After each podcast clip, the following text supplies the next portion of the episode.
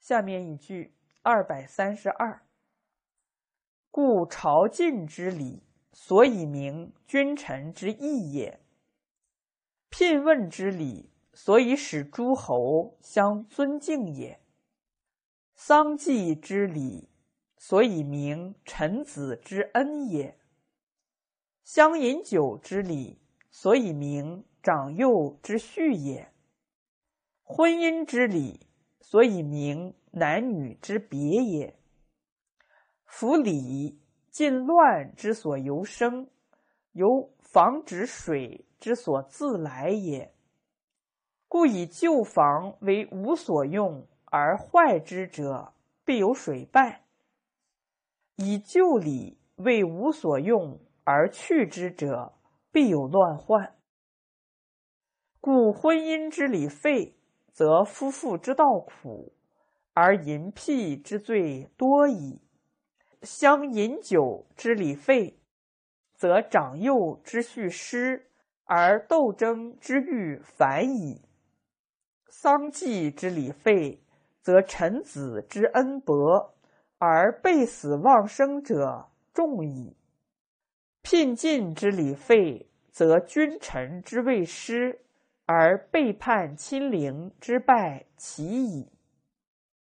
这一句话呢？也是出自于《群书之要》卷七《礼记》。这句话比较长，我们一句一句的来看。故朝觐之礼，所以明君臣之义也。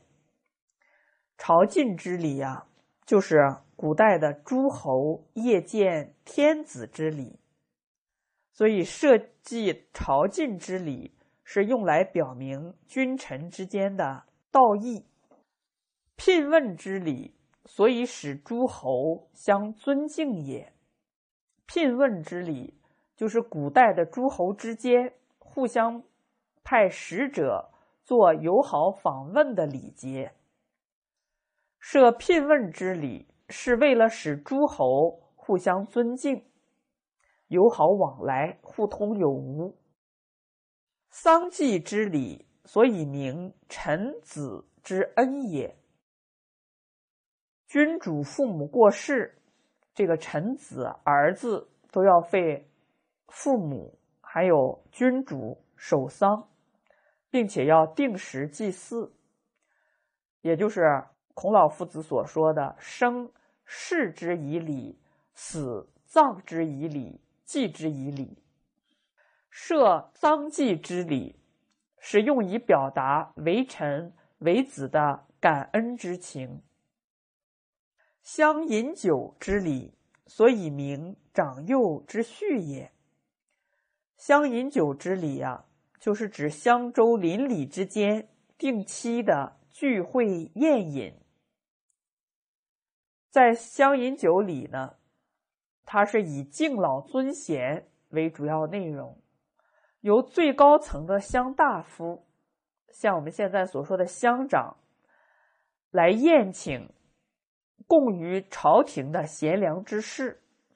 那么较低层的是乡人邻里之间的欢聚。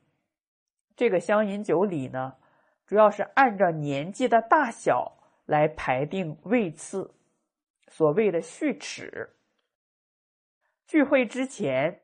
先要祭祀鬼神，然后按照仪式宴饮。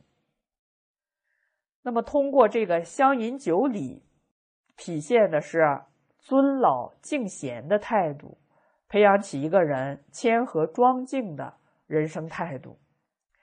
所以，相饮酒之礼是用以明确长辈和晚辈间的秩序。婚姻之礼。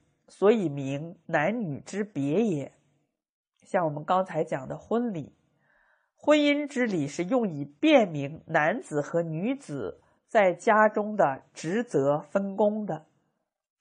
夫礼，禁乱之所由生，由防止水之所自来也。这个礼呀，它可以禁止混乱发生的根源。乱之所由生，就是这个乱是怎么产生的呢？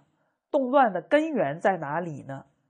这个礼呢，可以从根源上禁止动乱的发生，就像由防止水之所自来也，就像堤防能够阻止洪水泛滥一样。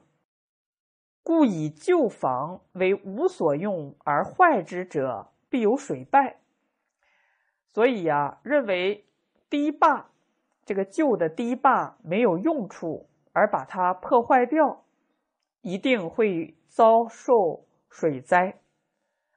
这个洪水一来的时候，没有堤防，一定会带来灾患。以旧礼为无所用而去之者，必有乱患。认为古老的礼仪没有用而废弃，也一定会有祸乱发生。故婚姻之礼废，则夫妇之道苦，而淫辟之罪多矣。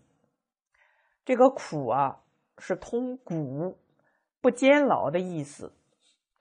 所以后边的注解古不至不达之谓也，不至。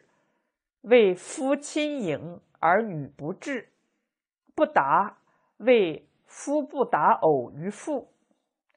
所以你看，这个婚姻之礼被废除了，夫妇应尽的道义衰微，那夫妻之间的关系就不稳固，都不按着礼来做了，那么淫乱的罪行便会增多。你看，我们现在没有了婚姻之礼。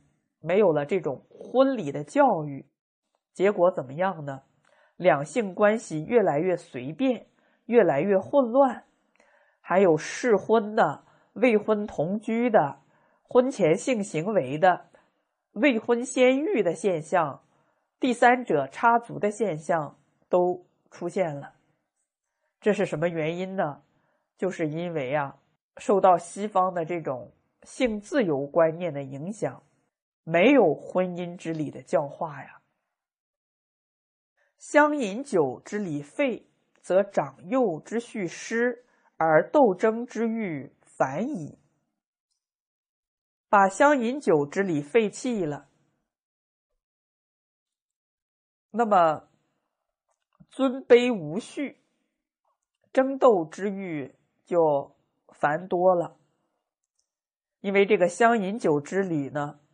前面讲过，就是明确上下长幼之间的秩序，让彼此之间互相尊敬、互相礼让。那么现在把相饮酒之礼废弃了，那么长幼尊卑的次序都没有了，模糊了。所以呢，争斗的刑事案件就会频繁发生。你看，对老人就会以强凌弱。争斗的现象出现了。丧祭之礼废，则臣子之恩薄，而被死忘生者众矣。丧祭之礼被废弃了，那么为人臣、为人子者的恩义淡薄，背逆祖先、不忠不孝的人就会变多。看我们为什么要提倡祭祀呢？一个人连祖先能够祭祀、念念不忘，对于眼前的父母，哪有不照顾的道理呢？他不可能一边去祭祀祖先，一边还打爹骂娘，这个于情于理都是不合适的。所以你把这个丧祭之礼废弃了，人们没有感恩报恩之心了，饮水思源的意识了，那么不忠不孝的事情啊。就会越来越多。聘晋之礼废，则君臣之位失，而背叛亲陵之败其矣。聘问之礼和朝觐之礼被废弃，诸侯也不来朝见天子了，诸侯之间也没有友好往来了。那么结果会怎么样呢？就会使君和臣。失去各自应有的身份和地位，那反叛君主、亲邻邻国的祸乱就会随之发生。那么这些呢，都告诉我们，这个礼呀，确实有防患于未然的效果。让这些事情啊，通过礼仪的教化，都杜绝在萌芽状态。